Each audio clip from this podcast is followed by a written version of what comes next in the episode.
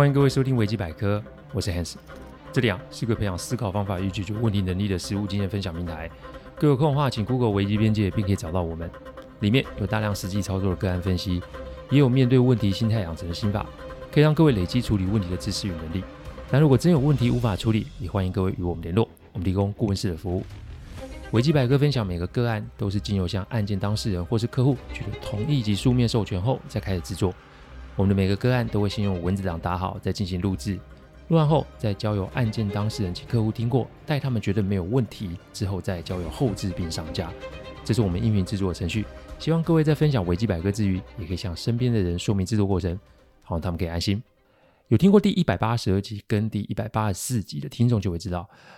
我用了之前处理过的案例来跟学生们分享，在学校上的实体课程与买网络上的线上课程有什么不同之处。但学校是学校，出了学校之后，其实还有很多种进修的管道。那关于职场上的进修，是想学校去学校重新念呢，还是自己买书来研究，还是买线上课程呢？这个是今天啊跟要讨论的案例有关哦。不过啊，不论是什么选项，学习总是好的。像我最近在看《易经日讲》。虽然大部分内容我都没有看得很懂，但在每一页里啊，总是有一两句话点醒我。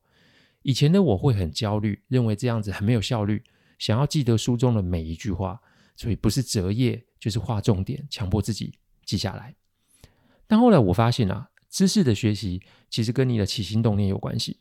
以前跟现在的学习相同点是希望自己可以更加全面，但骨子里却有不同的区别。因为以前的学习是想证明自己。懂得更多，然后用一种好为人师的态度去争强分高下，总觉得自己哼哼比别人高一阶，有那种优越感。但现在不是了，现在是为学习而学习，纯然享受与书中作者的交流。这种交流不分年龄、不分种族，没有边界，然后把书中的知识跟自己现有的工作、心情做个对照，我只能说惊喜不断。我很享受这种学习。连走在路上都可以想想书中的东西，还蛮有意思的。我想啊，这个无招胜有招，就是我现在这个状况。我呢，不会记得所有我看过的东西，但是呢，我会在灵机一动，用出相同的比喻，或者是说，哎，想到一个东西，我会回家翻书看看之前看的是什么，做确认。这种为学习而学习的转变，让我走向了另外一条不同的道路啊。学习不再有压力，那也不再有进度的追赶。也不再有计划执行，随心所至，就像巴菲特最好的伙伴蒙格说的嘛：“我看我想看的，我做我想做的。”但这只是我的学习心得，每个人都有自己的学习模式。我一集又一集的音频，就是在提醒大家：资源盘点再加上资源配置，是解决任何形态问题的基础要件。所以每个人都要解决问题的条件与能力，学习也是如此。好，我们来讲讲今天的案例哦。这个问题其实是我一个客户啊。的来问我的，他的朋友是公司老板啊。这个老板啊，想要着手员工的教育训练，但让他困扰的是，他有预算，他有人脉，他有资源，但他就是觉得目前的教育训练其实只是个纸上谈兵的东西。意思是啊，员工是为做而做，但实在观察起来也没什么效果。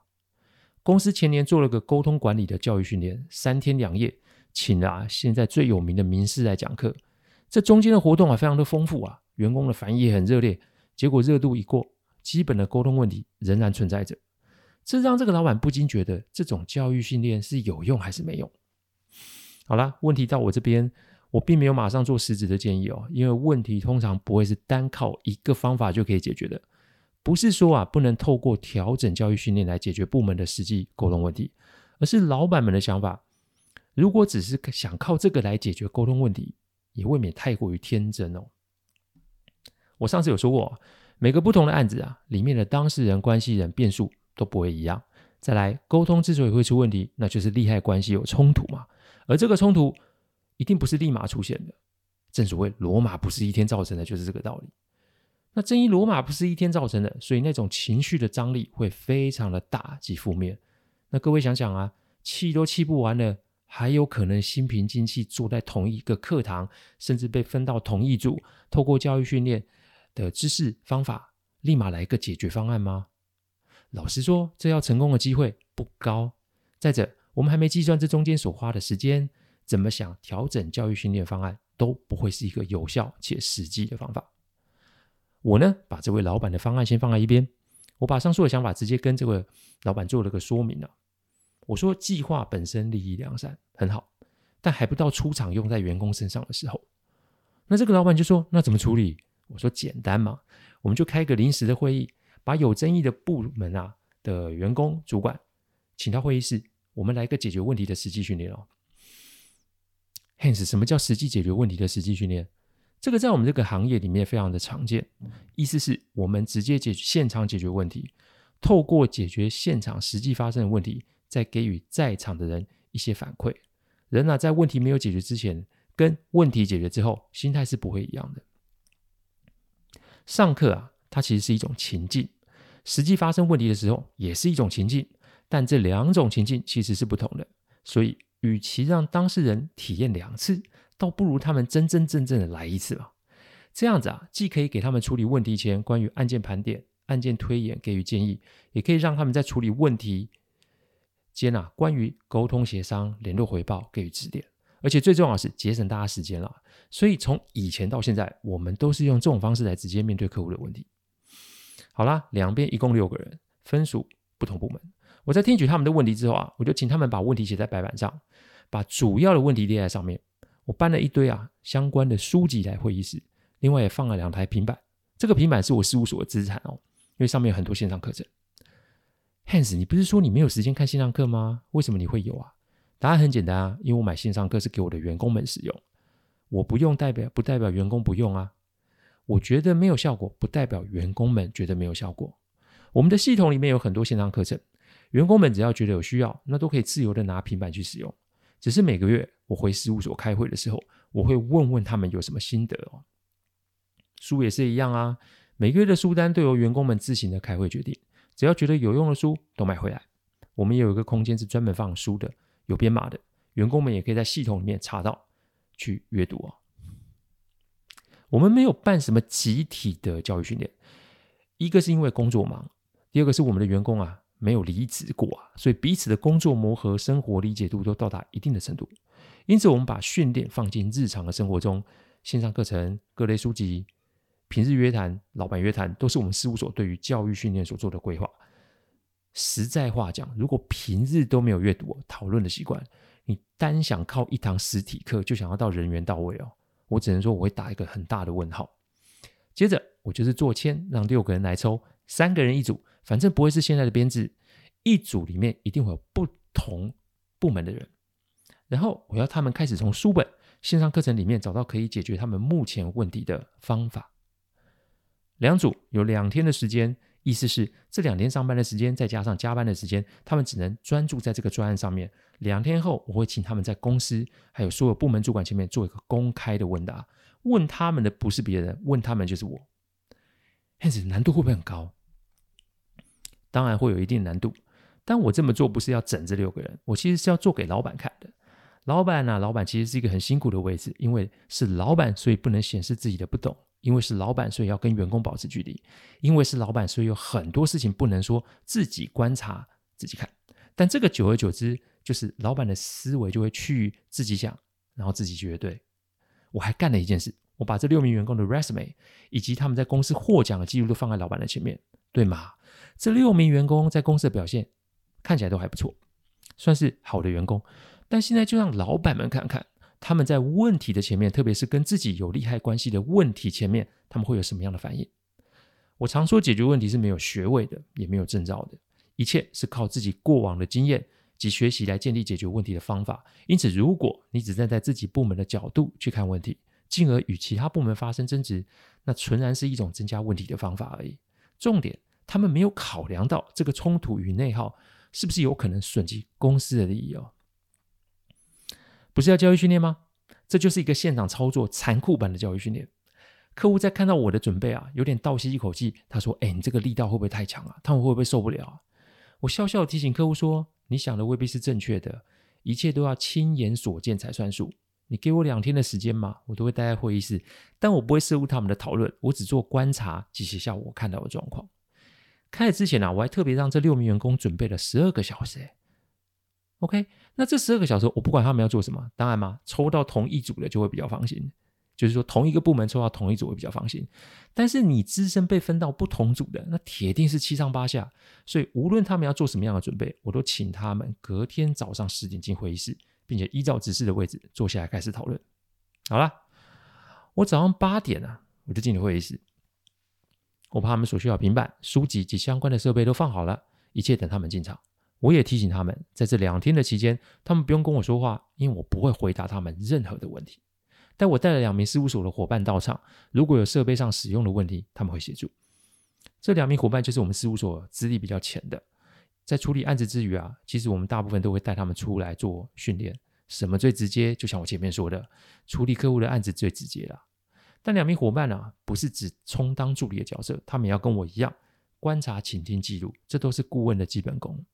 说其实啊，是最后最后没有好的观察，那就没有完整的问题与推演，没有完整的问题与推演，那就不会有适合的建议与解决方案。这就是环环相扣，缺一不可。好了，我就看这两组人啊，全部僵在那边，因为全程我都会在嘛，所以那种私下桥打混的桥段都没有用。我们呢，耗在那边十分钟的时候，就有人受不了，想要出会议室。我笑笑的提醒啊，时间在倒数计时哦，一切是看结果。所以如果你不想处理，那公司到时候的究责就不是我能控制的了。不管你是主管还是部署，你都得去承受这个后果。再来，追究责任讲的是以组计算，所以这可不是看你是属于哪个部门，要做不做，其实对我这个顾问没差哎。说完，我就按下倒数计时的钟。摆出我最温暖的微笑，接着看他们要怎么做。我之所以要做这个开场白，其实就要让他们了解几件事情。第一件事，你们私下讲了玩意儿，过往玩的东西，在问题的前面一点用都没有。第二件事，你们不配合，那就是让你们同个组的人不不呃同个组不同部门的同事受惩处。第三件事，你们只有一段时间，你们不会有用不完的时间跟用不完的借口。第四件事，不论你是主管还是部属，你们若是不愿意面对自身责任，那你们就被负上责任。我现在解释一下为什么我要让他们了解这四件事情。公司是一个组织，当然企业体如果本身变大，那人的问题啊一定会发生。部门跟部门一定会因为利益及工作分摊啊，难免会有对立及纠纷，这是可以被预期的。但曾几何时，部门的利益是要大于公司的利益。主管的指示是大于老板的交代。照理来说，今天为什么会在这？不就是因为你们两个部门闹及斗得不可开交吗？所以解决问题，实事求是嘛。我突然的打破你们的建制，我就是要他们用以往的习性去私下乔。但截至现在，他们应该已经发现，昨天他们私下的那种私相授受，在现在这个场合一点用都没有。这就是我让他们理解的第一件事，在问题的前面该怎么处理就怎么处理，私下乔这些手段一点用都没有。以往两个部门对立的时候，反正就是集中炮火猛攻对方就好，搞得不是你死就是我亡。但现在不一样喽，两个组里面的成员已经不是以往的编制，两个组的成员里面都有自己部门的主管或部署。我现在就是要你们试试对付外人跟对付自己人有什么样的感觉，这就是我前面说的。状况变了，当事人、关系人变了，两个组现在还会用以往的方式处理吗？也不是不行嘛。但如果还是要沿用以往的做法，那现在在对面组里面的那个自己人势必就会受到牵连，而这个城主他们也会有办法承受吗？再来，因为不配合而被城主的人不会心生怨怼吗？Hans，你这不是让他们窝里反吗？哎，各位猜的没错，我就是要让他们尝尝这种味道。会讲的人不代表会做，会做的人不见得做得到位，做得到位的人不见得心狠啊。怎么样？有办法处理自己人吗？就算这次你可以，那这个改善会议结束之后，你们同部门的人又要怎么一起工作及共事呢？我现在在这边讲的都是人性，而且是赤裸裸丑陋的东西。想不想试试？如果不想，那你们要不要调整一下你们现在的做法？两天上班的时间十六个小时，你们只有十六个小时来解决部门对立的问题。这一次。不会再有，下次开会再讨论。这一次也没有，我们再观察看看。这一次更没有啊，我们这一次就算了。没有没有，十六个小时后，你们两组人就得在公司所有主管前面接受我的，呃，最近很流行的什么？灵魂拷问啊！你们只有一次机会，而且这次你们没有保护伞，你们没有灰色地带，你们没有用不完的时间，你们更没有用不完的理由。我的问法只求结果，而且是以结果来论，没有空间。没有弹性。你既然敢出来搞事，那你们就得有本事摊上现在这件事哦。只有六个人，所以每个人都得要就问题负上责任，不然今天你不会坐在会议室里，对吧？我要他们理解的是，职场上讲求的责任并不是有限责任，在老板的眼中，真正的将才讲求责任是绝对的责任。意思很简单，就是想尽办法把问题给解决掉。主管以为是部署要扛，部署也会认为是主管领导不当。我说过了嘛，这人啊，除了部门斗争。你部门内也会有人员上的斗争啊，所以当利害关系不同了，因为利害关系的冲突，那昨天的兄弟就成了今天的敌人，这也是正常的嘛。但他们必须要认知到一件事：公司的问题不是单方谁的责任，两个部门产生的问题就是他们六个人共同的责任。所以谁不负责任，那么全部的人都得扛上责任，谁都逃不掉。所以不是很想搞事吗？那就来试试看，负上绝对的责任的时候，你们是否还是这么的有底气？换个环境，换个情境，换个成员，换个条件，放个限制，让我看看你们平日是专于解决公司的问题呢，还是专注在利用解决问题来行斗争之时？六位的学经历都不错，但现在眼前的这个 project 超越了你们以往的认知，没有部门保护伞，没有理由跟借口，而且要在老板及其他部门主管前面做 present，十六个小时就看你们的发挥了。那会发生什么事呢？一切。都等下集再做揭晓。感谢各位聆听，听完之后如果任何的意见及问题，请上网站维基编辑留言。我们呢每周都有新的主题分享，各位有任何想听的主题，也都可以让我们知道。再次感谢大家，我们下次再见，拜拜。